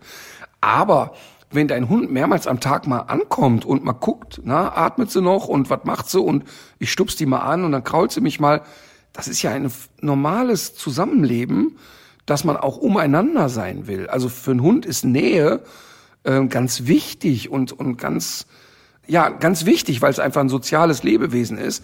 Deshalb die Leute unterschätzen ja auch, dass Ansprache, was Ansprache für eine Belohnung für einen Hund ist und eine Wertigkeit hat. Also wenn die Leute neben einem Hund herlaufen, der vor sich hin bellt und immer wieder sagen, schön lieb sein, schön lieb sein, bla bla bla, kannst du ihm auch zeitgleich einen Keks reinschieben, hätte den gleichen Effekt. Also nur weil dein Hund dir hinterherlatscht, ist er nicht sofort äh, zwanghaft. Ja. Gut, es ist ja Sommer und wir haben äh, wieder so Dauerbrenner-Themen, die wir aber zum Teil auch im letzten Jahr schon mal besprochen haben. Und zwar geht es da um Grannen zum Beispiel. Das sind ja äh, Bestandteile von bestimmten Getreidepflanzen, die äh, man total unterschätzt, weil die nämlich im, in den Hundekörper eindringen durch diese Widerhaken, die an diesen Ährenstrukturen dran sind. Und das führt wirklich oft zu sehr komplizierten Verletzungen und kann auch richtig gefährlich werden. Äh, ich kenne das Thema noch nicht so lange. Aber wir haben mal sehr ausführlich drüber gesprochen im letzten Jahr und das kann man auch an der Folgenbeschreibung äh, erkennen. Also einfach mal nach dem Wort Granne suchen. Ich habe jetzt leider nicht die Folgennummer rausgesucht. Das hätte ich natürlich noch mal schön machen können. Aber ähm, ja, äh, da wollte ich noch mal darauf hinweisen, dass wir die Infos zu diesem Thema da schon mal zusammengestellt haben. Und äh, als genereller Tipp schon mal hatten wir ja gesagt, dass man, wenn man mit dem Hund eben spazieren geht und er hat so eine etwas übersichtliche Fellsituation, dass man dann den einfach noch mal kurz komplett durchwuschelt nach dem Spaziergang und äh, guckt, dass sich da keine dieser Pflanzen reingefrickelt hat. Muss man wirklich ernst nehmen, das Thema. Also das ist wirklich, wirklich ein Problem. Gut. Und ich habe dich ja tatsächlich, du hast mir das kürzlich gewhatsappt, das ist ja auch passiert. Also wir haben ja natürlich schon sehr oft über das Thema Hunde im Auto im Sommer gesprochen, dass man die da nicht alleine lassen soll und so weiter. Und ich glaube auch, es gibt unter unseren Hörerinnen und Hörern niemanden, der das, der das noch machen würde. Ah. Doch, doch, doch, doch, doch. Weil, kann ich dir ganz klar sagen, das passiert auch Menschen, die bei Verstand sind. Ja, das wollte ich gerade sagen. Ähm, ich wollte gerade auf diese unabsichtlichen äh, genau. Vorkommnisse zu sprechen kommen. Aber bitte. Nein, nein, dann alles gut. Ich wollte nur, also ich meine, ist ja klar, dass die Menschen, die diesen Podcast hören, nicht ihren Hund bei 30 Grad zwei Stunden ins Auto genau. sperren. Aber diese, dieser Satz, nur mal eben beim Bäcker rein, mhm. nur mal eben in die Apotheke. Ach so. Du stehst dann da, dann ja, der Hund ist im Auto, die Leute flitzen eben los. Ähm, es ist noch irgendwie Halbschatten, rennen eben mal schnell zum Bäcker rein. Mhm. Haben dann doch nicht den ersten Platz in der Schlange, halten dann noch ein kurzes Pläuschen und sagen, ach ja, warte mal eben, komm, hier zwei Blumen nehme ich noch mit. Und dann sind auf einmal 20 Minuten weg. Und das geht schneller, als du denkst. Und 20 Minuten bei praller Sonne kann ein richtiges Problem sein. Mhm. Ja, natürlich. Und es gibt eben auch die Situation, äh, und das war das, was du mir geschickt hattest, dass man versehentlich das Auto verriegelt. Total. Und das muss man auch wieder als Thema machen. Also ich kann wirklich nur jeden auffordern, wenn du ein Kind, ein Hund, irgendetwas in dem Auto sitzen siehst, eine Oma, die da vergessen wird, und du hast das Gefühl, dieses Lebewesen hat gerade ein Problem oder könnte eins bekommen, dann bitte mach dir doch die Mühe, einmal in den Supermarkt rennen, das Auto ausrufen lassen, dabei stehen bleiben, die Situation beobachten und wenn dann nach 10, 15 Minuten keiner kommt, keine Hemmung haben, die Polizei zu rufen. Mhm. Denn, denn ganz ehrlich, wenn mir das passieren würde, und ich komme dann dahin und da steht ein Mensch und sagt, ey, da tut mir wirklich leid, aber jetzt die Polizei angerufen, weil ich mir Sorgen gemacht habe, dann knutsche ich der Person einmal auf die Stirn und sage, ey, danke fürs Mitdenken. Ja. Und, und im Zweifel darfst du, wenn du siehst, dass Kind, Oma oder Hund da schon ein Problem haben, darfst du diese Scheibe einschlagen mhm. und du darfst eingreifen und du darfst für eine Belüftung sorgen. Ähm, das ist juristisch wirklich sehr, sehr klar. Und mal abgesehen davon, ob man ob man es darf oder nicht, ich finde da für 200 Euro mal eine Seitenscheibe einhauen, um ein Leben zu retten, das sollte es wert sein. Ja, das finde ich wohl auch. Und ähm, ich habe noch gedacht, als du mir das geschickt hast, äh, dieses, äh, diese Geschichte mit dem selber verriegeln, ob das jetzt wirklich so oft passiert, habe ich mich gefragt. Also mir selber ist es äh, tatsächlich auch schon mal passiert, aber mir auch, weil weil ich nämlich, da war es aber nicht nicht warm und da hatte ich das Auto äh, meines älteren Bruders dabei, was eben ein modernes Fahrzeug ist und ich fahre ja mit einem 30 Jahre alten äh, Auto normalerweise durch die Gegend. Also bei, bei Katharina ist jedes Auto modern, wo man nicht wie bei Fred Feuerstein unten mit den Füßen mitlaufen muss. Ja, ich habe halt noch so einen Schlüssel, den man in das Schloss steckt, zum Beispiel. Und ähm, und sie hat vorne am Auto, am Motor so eine Kurbel. Die steckt so eine Kurbel rein und dreht und dann knattert das so hoch und runter und dann geht's irgendwann Das los. stimmt ja tatsächlich. Ne? Ich habe so eine Schraube, die die Batterie vom Motor trennt, weil äh, irgendwas saugt da manchmal Strom. Okay, aber wir schweifen ab. Ähm, jedenfalls, äh, ich hatte so ein bisschen Sorge, dass mir die Labrador-Hündin, ähm, die ich nämlich dann dabei hatte, dass mir die auf die Straße springt. Und habe, als ich die Klappe hochgemacht habe, habe ich mir die schnell gegriffen und in dem Moment habe ich ähm, den Schlüssel irgendwie daneben gelegt. Und ähm, dann habe ich die erstmal wieder so zurückgetan äh, und die Klappe geschlossen. Und dann passierte es, dass, der, dass, dass, dass das Auto plötzlich dicht war. Und was würdest also du sagen? Ähm, wie, wie würde ich? Ich habe ja dann den ADAC gerufen, der das Auto wieder aufstemmen sollte. Ähm, wäre es heiß gewesen, hätte ich, glaube ich, die Feuerwehr als erstes gerufen und gar nicht die Polizei. Also sagen wir mal so, je nachdem, wo man sich gerade befindet, ähm, hätte ich auch immer den Impuls, im Zweifel die Feuerwehr, weil die haben immer ein schweres Gerät dabei, womit die mal eine Scheibe kaputt kriegen, wenn es doof mhm. wird. Aber wenn es jetzt so ein bisschen in der Zivilisation ist, ich hätte mich durchtelefoniert, ob ich irgendwo einen Autoschrauber finde, der sagt, pass mal auf, ich komme mal eben und guck mir das an. Wichtig ist für mich aber, dass ich da in der Situation bleibe, mhm. dass ich eben beobachte, wie der Hund sich verhält und weißt du, wenn der da entspannt vor sich hingammelt und sagt, ja, pff, ist jetzt nicht schön, aber aber weißt du, in dem Moment, wo es schon hecheln losgeht, ist es schon echt spät. Also da muss man schon wirklich, wirklich eingreifen. Ja. Ich habe ja, wir haben ja dazu experimentellen Zwecken Joey Kelly mal in einer ja. TV-Show gegrillt, um das zu zeigen. Ich glaube, Da frage ich meine Redaktion nach. Da könnte ich eigentlich das Video nochmal ausklippen, um das mal exemplarisch zu zeigen. Der war aber innen noch glasig hinterher. Der war nicht ganz durch, ne? Ey, Ich kann dir aber mal sagen, ich weiß nicht, wie lange wir den da drin hatten. Ich glaube ziemlich lange. Ich glaube 45 Minuten. Wir hatten das ja unter medizinischer Beobachtung gemacht. Und die Mediziner haben eigentlich alle durch die Bank weggesagt, dass ein normaler Mensch das, was er da ausprobiert hat, wahrscheinlich nicht überstanden hätte. Krass. Also wir reden bei ihm ja von einem Hochleistungssportler, der äh, eine besondere Herzfähigkeit hat. Und der Joey hat das auch mental versucht hinzukriegen. Der hat zum Beispiel mit seinen Fingern, der hat sich immer die Finger so abgezählt und die Sekunden gezählt in den letzten paar Minuten. Und wir haben das Experiment dann unterbrochen und nicht er. Weil wir Angst hatten, weil seine Werte dann schon in einem Bereich waren, wo wir dachten, der wird uns ohnmächtig. Und weil Joey, aber Joey hat zu mir schon mehrmals gesagt, immer, immer dann, wenn du denkst, du kannst nicht mehr, ist, da bist du ganz am Anfang noch. Das ist nur Hysterie im Kopf. Ähm, und wir wollten natürlich jetzt nicht ernsthaft ha- riskieren, dass der da ohnmächtig wird. Aber dann haben wir den da rausgeholt aus dem Auto und der hat getaumelt. also ja. der war richtig, richtig so schaukelig, als der rauskam. Ähm, am Ende der Sendung, der hat dann natürlich, der hat dann viel Wasser bekommen, der hat, wurde dann einmal versorgt und hat dann am Ende der Sendung das nochmal so erzählt. Das war schon sehr beeindruckend. Also ein Hund wäre faktisch tot gewesen. Ja. Und- und ein untrainierter Mensch auch. Also ich hätte den, das Experiment wahrscheinlich nicht überlebt. Und wenn du, äh, wenn man den Hund dann rausoperiert hat aus dem Auto, ist ja auch noch ein wichtiger Hinweis, dass man da nicht auf die Idee kommen soll, den plötzlich mit kaltem Wasser von äh, oben bis unten zu Genau. übergießen. Weil dann kann nämlich der Kreislauf so richtig kollabieren. Also das muss man ganz, ganz vorsichtig und behutsam alles machen. Äh, Genau, aber Wasser aufs Fell gerne. Ähm, also dann so im Sinne von, man So schüttet sich die immer ein Pfoten, bisschen Wasser. oder? So von unten. Pfoten, aber auch, ja, aber auch auf dem Körper. Mhm. Ähm, da, auch da wieder die Menge ist es halt. Also Mhm. ähm, dann wirklich Wasser auf die eigene Hand gießen, so im Fell ein Mhm. bisschen verreiben, den Hund, wenn er das Bedürfnis hat zu saufen, saufen lassen.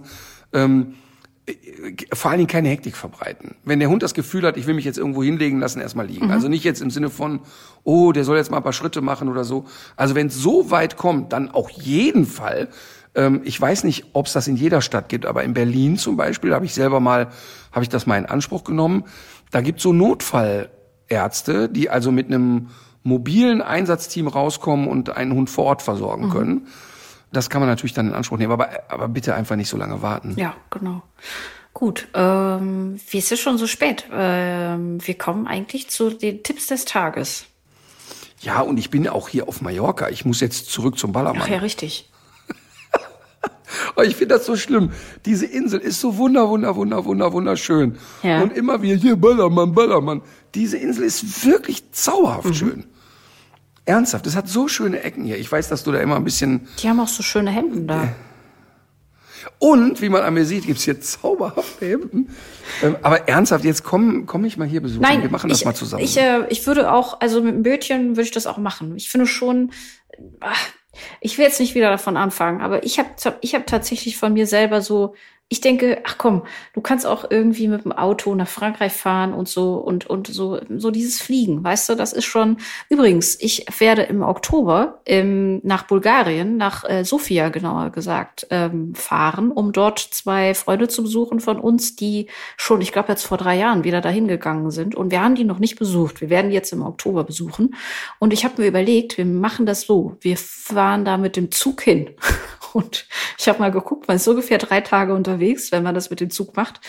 Und wir werden aber vielleicht auf dem Rückweg äh, dann doch fliegen. Und dann werde ich mir noch eine Tierschutzorganisation raussuchen, äh, wo ich da so eine, wo wir dann so eine Flugpatenschaft ähm, übernehmen ich cool. können. Ich finde, das ist so eine ganz gute Kompromisslösung, oder? aber fahr doch mit dem Fahrrad und dann kannst du auf dem Anhänger die Hunde mitbringen. Ja, genau. Das ist mein Plan.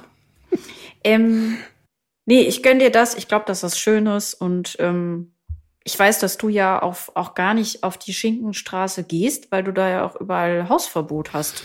Ja, sicher, durch mein äh, wirklich schlimmes Verhalten. Das ist ja so lustig. Ich habe ja, ich habe ja Fußball gespielt und alle Fußballmannschaften sind ja immer nach Mallorca geflogen. Ich bin da nie mitgeflogen, weil mich da einfach nicht interessiert hat. Und erst recht nicht dieses Kummersaufen und, und Strandkotzen war ja als junger Mann überhaupt nicht mein Thema. Heute immer mehr natürlich, aber als junger Mann war es einfach nicht mein Thema. Ähm, und ich war tatsächlich jetzt, tatsächlich für die Dreharbeiten der Figos Schlager, war ich ja mit im Megapark. Defi hat einen Ich Auftritt weiß. gehabt im Megapark und ich kannte das wirklich nur aus Erzählungen. Und ich gestehe, ich musste bei dem ein oder anderen Lied auch mitwippen. Ja, es, okay. steckt, es steckt ja dann doch ein bisschen in mir 50 Jahre Flippers. Ähm, irgendwie steckt ja doch diese Musik äh, mehr in mir, als ich mir eingestehen will.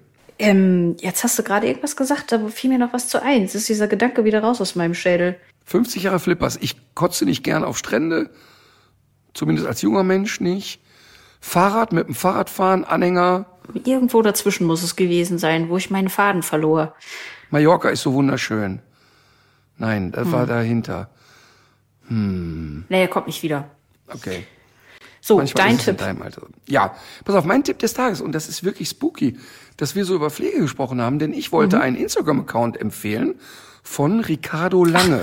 Entschuldigung, jetzt ist es mir doch wieder eingefallen. Eine Sache muss ich immer. noch loswerden. Und zwar ist das wirklich gestört. Und ähm, ich weiß, dass da werden mich wieder ganz viele Leute ihre Nadeln in ihre Voodoo-Puppe von mir äh, reinspießen. Aber es ist doch absurd, dass zum Beispiel äh, äh, meine alte Schulfreundin Ines, die in Berlin wohnt, und ich, wenn wir uns mal treffen wollen, dass es dann günstiger wäre, wenn wir beide nach Malle fliegen und ähm, als wenn, wenn wir uns gegenseitig mit der Bahn besuchen. Das ist doch Total pervers. verrückt.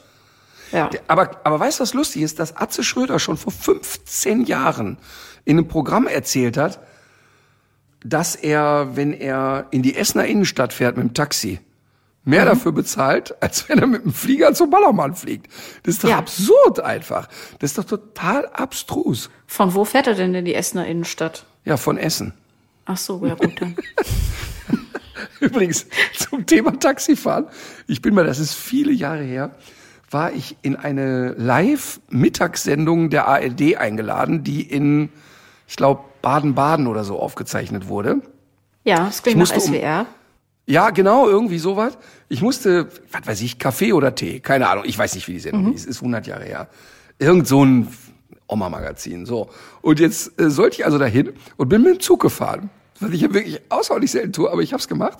Und dann passierte Folgendes.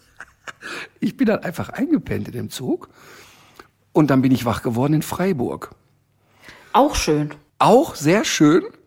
Und dann, ja, Houston, we have a problem. Es ist eine Live-Sendung. Und dann bin ich auf Kosten der GEZ-Zahler mit einem Taxi von Freiburg nach Baden-Baden gefahren. Und zwei Dinge waren lustig. Ich bin in ein Taxi gestiegen und sagte, mal, kannst du mich nach Baden-Baden fahren? Und dann hat er mich angeguckt und gesagt, aber nur gegen Vorkasse. Wollte also vorher, wollte vorher Geld Was hattest haben. du an? Äh, ja, ne, ich sah halt wie immer aus. Also nur gegen Vorkasse. Das, das eine. Und das andere ist, die Sendung fing um 13 Uhr an. Ich war um 13, 12.57 Uhr unten an der Pforte. Wow. Bin dann hochgerannt und die hatten nichts anderes zu tun, als, jetzt, jetzt wird's wirklich abstrus, ich sollte direkt beim ersten Take dabei sein. Also 13 Uhr, Jingle läuft und heute zu Gast Martin Rütter. Folgende Themen haben wir in der Sendung. Statt mich einfach in dieses scheiß Studio zu setzen. Danach kam ein Einspieler von fünf Minuten, da hätten wir noch alles machen können. Haben die die Sendung umgebaut, damit ich vorher einmal abgepudert werden kann, weil die Menschen ja glauben, dass wenn jemand im Fernsehen glänzt auf der Stirn, dass der Zuschauer sofort wegschaltet. Also das musst du dir echt mal vorstellen, wie absurd die Gedankenwelt von solchen Redakteuren ist, zu sagen, da muss Puder auf den Kopf, sonst geht das nicht. Wäre doch eine super Geschichte ich- gewesen. Ich komme da reingerannt, rein geht's, ach du Scheiße, hab verschlafen. Tag, so, jetzt können wir anfangen. Ist doch lustig. Ja, okay, wenn du das so erzählst schon, aber auf der anderen Seite sind das tatsächlich Sachen, die vom Inhalt immer total ablenken. Also dann dann denkst du dir die ganze Zeit, wieso glänzt der so? Dabei willst du ja eigentlich hören, was der sagt. Und es gibt auch Sachen, die treten gar nicht so sehr ähm, ins Bewusstsein, die sind nur irgendwie auf deiner Hirnrinde und beeinflussen dann doch unterschwellig, wie du das findest, was jemand sagt. Wenn ein Mensch etwas erzählt und ein anderer denkt nur, lecko funny, der glänzt aber am Kopf, ist meine These nicht, der glänzt zu stark, sondern meine These ist, der hat verdammt langweiliges Zeug zu erzählen. Ja, das kann natürlich auch sein. Man muss dann das, man muss das Glänzen dann die ganze Zeit überspielen. Wie lange ist so eine Sendung? Muss man erstmal halten, ne? Die ganze Spannung. ähm, so, Äh, war das Ja, schon dein also- Tipp? Nein. Ja, ich wollte empfehlen, Ricardo Lange, seines Zeichens Krankenpfleger. und was. der arbeitet in der Pflege und ist ein super Typ, so ähm, Ach so, kräftig- natürlich. Ricardo Lange, kenne ich. Folge Genau, kräftiges Sehr Kerlchen, guter Typ. streitbarer, sehr streitbarer, guter Typ. Total. Ich habe den getroffen beim Sat1 Frühstücksfernsehen. Wir saßen backstage, hatten sofort was zu erzählen. Also nicht nur über seine Hunde, sondern weil ich ja eben sehr pflegeaffin bin. Mein äh, Stiefbruder ist ja Altenpfleger und ich selber habe ja Zivi gemacht und ich, ich bin wirklich, ist ein sau wichtiges Thema, kam sofort ins Plaudern und was mir bei dem total gefällt ist, dass er einfach kein Blatt vor den Mund nimmt, einfach ja. kein fucking Blatt vor den Mund. Ja. Und er saß jetzt vor kurzem in einer Sendung, ich weiß es nicht, Maischberger, Will, Lanz, keine Ahnung, mit Karl Lauterbach.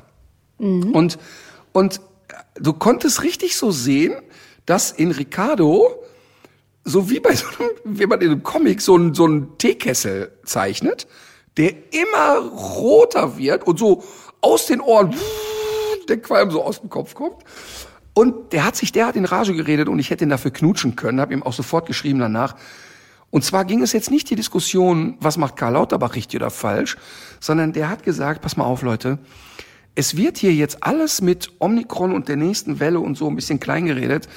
Es hat sich in den scheiß zwei Jahren Pandemie nichts, aber auch gar nichts in den Krankenhäusern, in den Pflegeeinrichtungen verändert. Mhm. Und es kann doch nicht sein. Und er hat auch in einem Statement bei einer Podiumsdiskussion ähm, aufgerufen, die Pfleger nicht mehr Doppelschichten zu machen. Der hat gesagt, hört auf damit, immer wieder Doppelschichten zu machen, denn ihr unterstützt dieses Faxsystem und mhm. ähm, es kann doch nicht sein und seine Argumentation ist, wenn eine Krankenschwester 36 Stunden durcharbeitet, wie soll die empathisch mit einem Patienten sein? Und ja. wenn die aus dem letzten Loch pfeift, weil die seit einem Jahr nichts anderes macht als zu arbeiten, wie soll die denn eine gute Arbeitsqualität leisten? Mhm. Das ist doch nicht möglich. Und der hat da richtig, wirklich wieder draufgehauen. Und ich finde das deshalb so toll, weil er aus der Praxis kommt und weil der sagt, pass mal auf, ich habe meine Berliner Schnauze und vielleicht verhedder ich mich auch mal mit einem Satz, aber ich weiß eben, wie das da vor Ort aussieht. Und das kann doch nicht sein, vor zwei Jahren stehen die Leute auf den Balkons und klatschen. Ja, am Arsch mit dem Klatschen. Es hat sich nichts, aber auch gar nichts an Attraktivität verändert. Und er hat, also Attraktivität für diesen Beruf. Und er hat einen guten mhm. Vorschlag gemacht und hat gesagt, es gibt doch genug, genug Berufsgruppen, die früher in Rente dürfen.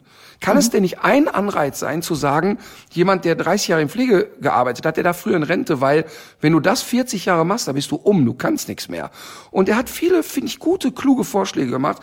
Er hat ein gutes Buch geschrieben, aber ich finde den Instagram-Account von Ricardo total gut, weil er einen da immer so ein bisschen auf dem Laufenden hält. Also gerne mhm. mal bei Instagram Ricardo Lange. Ja, super. Ich habe war irgendwie eine der ersten Sachen, die ich heute gesehen habe, war ein WDR-Beitrag ähm, aus einer Kirche, vielleicht war es der Dom, ich weiß es nicht. Also wo Pflegende sehr mh, mm, sehr heftige Geschichten erzählt haben. Also angefangen von einer Frau, die erzählte, dass sie jemanden hat äh, durch eine Glastür mm, ja beim Sterben zusehen müssen, weil sie durch den Personalmangel nicht rein Wahnsinn. konnte. Und eine andere junge Frau, die ähm, eben erzählte, ähm, dass jemand eben zu Tode gekommen ist und sie sagte, hätte ich vorher noch einmal in dieses Zimmer geguckt ähm, in der Nachtschicht, wäre das vielleicht so nicht passiert. Und Ah, das, ist, das sind ja Zustände, die so unglaublich viel Elend auslösen und auch die Leute auf so verschiedene ähm, Arten kaputt machen. Und deswegen kann ich diesen Aufruf einerseits auch total gut verstehen. Und natürlich regt man sich auch auf, wenn man eigentlich jetzt eine Operation gebraucht hätte und jetzt wird gestreikt und man weiß nicht, wird die jetzt vielleicht verschoben und so weiter. Aber es ist einfach, es führt kein anderer Weg dran vorbei das muss so gehen, weil es offenbar anders nicht funktioniert. Und das ist aber auch tatsächlich ein Grund, warum ich auch manchmal denke, man macht sich da mit den Zivis der, an der Stelle, dann stützt man das vielleicht auch ein Stück, ne? Dass dann eben äh, damit damit verhindert man vielleicht doch auch, dass da viel tiefgreifendere, gravierende Sachen einfach Ach, passieren. Aber die Vorschläge sind super und das das Insta äh, den Insta-Account werde ich sofort abonnieren. Und der und der hat auch ganz klar wieder erzählt, dass er faktisch erlebt, dass Menschen sterben müssen. Ja. Einfach weil sie nicht ausreichend betreut werden können. Mhm. Und das ist ein Armutszeugnis. Und ich habe vor kurzem einen Cartoon gesehen. Jetzt regen sich ja alle auf, weil du am Flughafen da vier Stunden warten musst. Ich habe es ja auch erlebt. Ich habe einen Flug gebucht zu Dreharbeiten. Wir kamen einfach gar nicht in den Flieger rein und sind dann halt eben nachts mit dem Auto gefahren. Ja. Ähm, ist ja alles gut und schön. Aber in dem Cartoon sahst du drei Krankenpfleger, wo einer dann in der ersten Zeichnung reinkommt und sagt, ey Leute, totale Panik, per totaler Personalmangel. Hä? Ja, am Flughafen. Und haben die sich in den Arm gelegen vor Lachen in dem Cartoon, so nach dem Motto, alles klar, wir haben echte Sorgen, ne? also First World Problems, sag ich mal. Ähm, bei allem Verständnis dafür, dass am Flughafen eine Familie mit drei Kindern da sieben Stunden steht, um durch die Schlange zu kommen, da ist alles scheiße. Aber äh, was da in der Pflege passiert, ist Wahnsinn. Egal, Ja. so, Ricardo Lange bei Instagram. Gut. Ich habe jetzt zwei Tipps des Tages und die sind eigentlich beide gar nicht von mir, sondern aus unserer äh, super Community. Äh, der erste Tipp ist äh, die Kinderhörbuchreihe Die drei Ausrufezeichen. Da geht es in der ähm, Folge 79 Vier Pfoten in Gefahr um das Thema illegaler Welpenhandel. und ähm, äh, hier in der Zuschrift heißt es, darüber kann man ja nicht früh genug aufgeklärt werden. Es wird grob erklärt, wie die Händler vorgehen, also Welpen zu früh von der Mutter getrennt, viele unterschiedliche Welpen, gefälschte Papiere, Übergabe der Tiere nicht beim Züchter zu Hause und so weiter. Also auch, ähm, wo, äh, worauf man wohl offenbar achten muss. Und ähm, es geht auch eben um die Folgen, die das für das Tier hat. Und ich glaube, das ist bei so kleinen Hörern Super. wirklich genau richtig aufgehoben. Die werden ihren Eltern das schon irgendwie dann beibringen. Und die drei Ausrufezeichen sind doch Mädchen, ne? Das weiß ich ehrlich gesagt nicht. Ich höre das nicht. Ich, ich habe Kannst du das mal schon gucken? öfter, Weil ich glaube, nee, ich glaube, ich das habe das schon öfter Eltern von äh, erzählen hören, aber ich Das ist noch das- nie. Ich glaube, das ist wirklich das Mädchenpendant zu den drei Fragezeichen Kids. Ich meine, es sind Mädchen. Ich bin mir nicht ganz sicher. Meine Kinder sind aus diesem Alter ja leider raus. Aber ich meine, die drei Ausrufezeichen sind Mädels. Äh, das stimmt, was du sagst. Kim, Franzi und Marie. So, siehst du wohl. Sehr gut, gut. endlich mal. Finde ich cool. Ja. Finde ich cool. Und äh, dann habe ich aber noch einen zweiten Tipp. Und zwar, das kommt auch aus der Community, weil wir ja jetzt ähm, öfter mal über das Thema Hass im Internet gesprochen haben. Es ist die Seite hateaid.org. Packen wir alles in den Post auf deinem äh, Facebook-Account zum Beispiel. hateaid.org. Und zwar ist das für Opfer von äh, Hass im Netz insbesondere. Also hier steht zum Beispiel, gerade Menschen, die sich sozial engagieren oder für andere einstehen, werden oft zur Zielscheibe im Netz. Wir wollen für dich und für all diese Menschen ein Schutzschild sein. Das ist auch ein Verein, den man finanziell unterstützen kann, wenn man selbst nicht betroffen ist. Und ähm, diese äh, Organisation bietet eben Betroffenen digitaler Gewalt äh, ein kostenloses Beratungsangebot und auch Prozesskostenfinanzierung. Und das kann natürlich äh, in vielen Fällen ganz entscheidend sein. Die können sich an, an Hate Aid äh, wenden, unabhängig von Nationalität, Hautfarbe, Religion, Alter, Geschlecht, sexueller Orientierung, politischer Meinung und körperlicher Versehrtheit. Ich finde, das sieht richtig gut aus und das ist ein, einfach ein Spitzentipp aus unserer Community mal wieder. Echt cool. Dann komme ich zu meinem äh, Lied. Äh, wieder mal Danger Dan. Ah ja, Und das Lied heißt Eine gute Nachricht. okay, höre ich mir gleich an. Äh, bei mir ist es mal wieder Element of Crime, ist jetzt auch nicht so oft, ne? Äh, aber jetzt zum zweiten Mal und ich habe es gerade im Ohr, weil wir es im Schnitt ähm, angelegt haben und dann hört man manche Stellen ja irgendwie 10 bis 15 Mal. Für das Nora-Projekt. Genau das. Und es handelt sich um das Lied Kavallerie. Okay, denn die Katharina, die macht ein wirklich, wirklich tolles Projekt mit Nora Tschirner.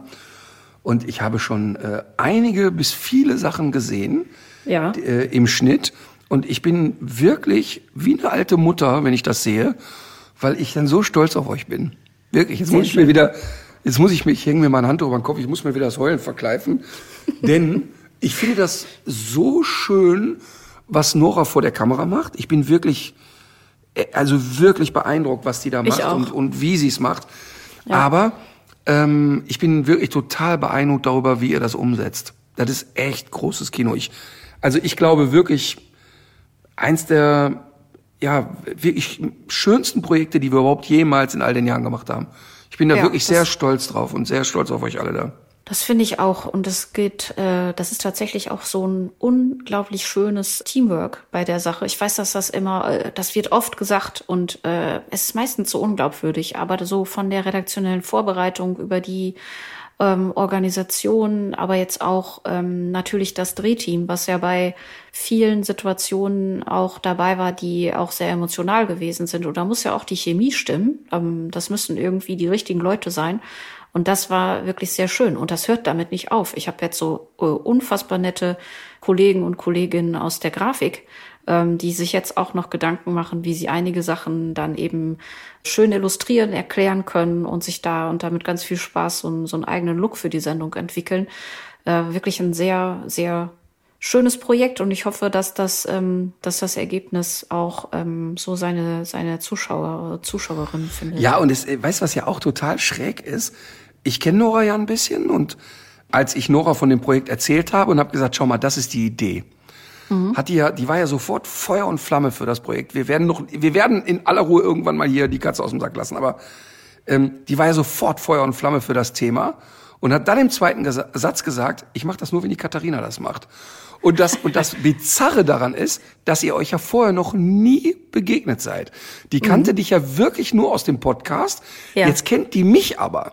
Die weiß ja, wie ich gestrickt bin. Und, und die hat sofort gemerkt, okay, da ist was. Und das Lustige ist, dass auch alle sofort wussten, okay, Katharina und Nora, das wird matchen. Und das ist ja. doch echt, das ist doch total strange irgendwie. Ich finde das, das, das ist verrückt.